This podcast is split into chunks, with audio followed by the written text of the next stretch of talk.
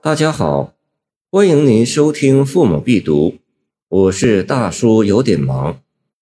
愿词，崔国普。妾有罗衣裳，秦王在时作。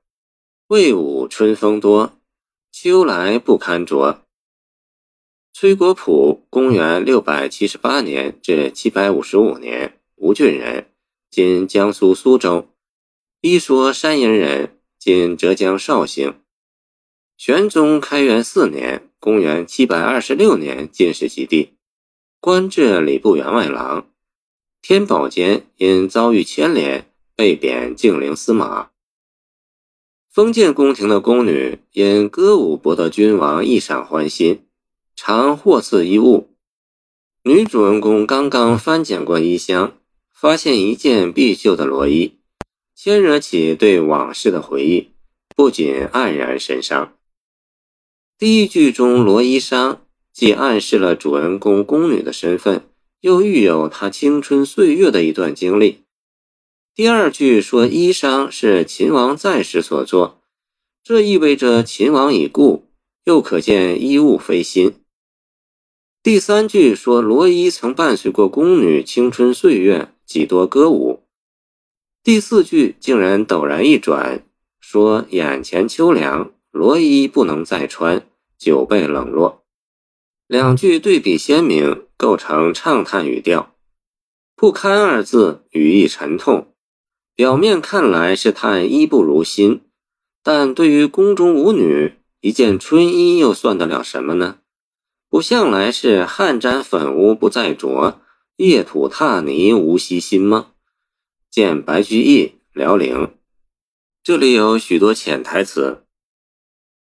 刘禹锡的《秋扇词》云：“莫道恩情无重来，人间容谢地相催。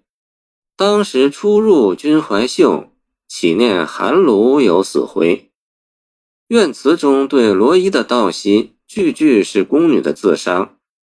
春秋不仅指季后，又分明暗示年华的变换。唯舞春风多，包含着宫女对青春岁月的回忆；秋来不堪着，则暗示其后来的凄凉。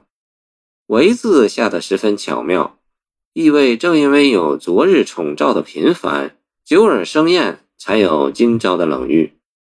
初看这二者并无因果关系，细味其中却含有以色侍他人，能得几时好之意。见李白。妾薄命，唯字便写出宫女如此遭遇的必然性。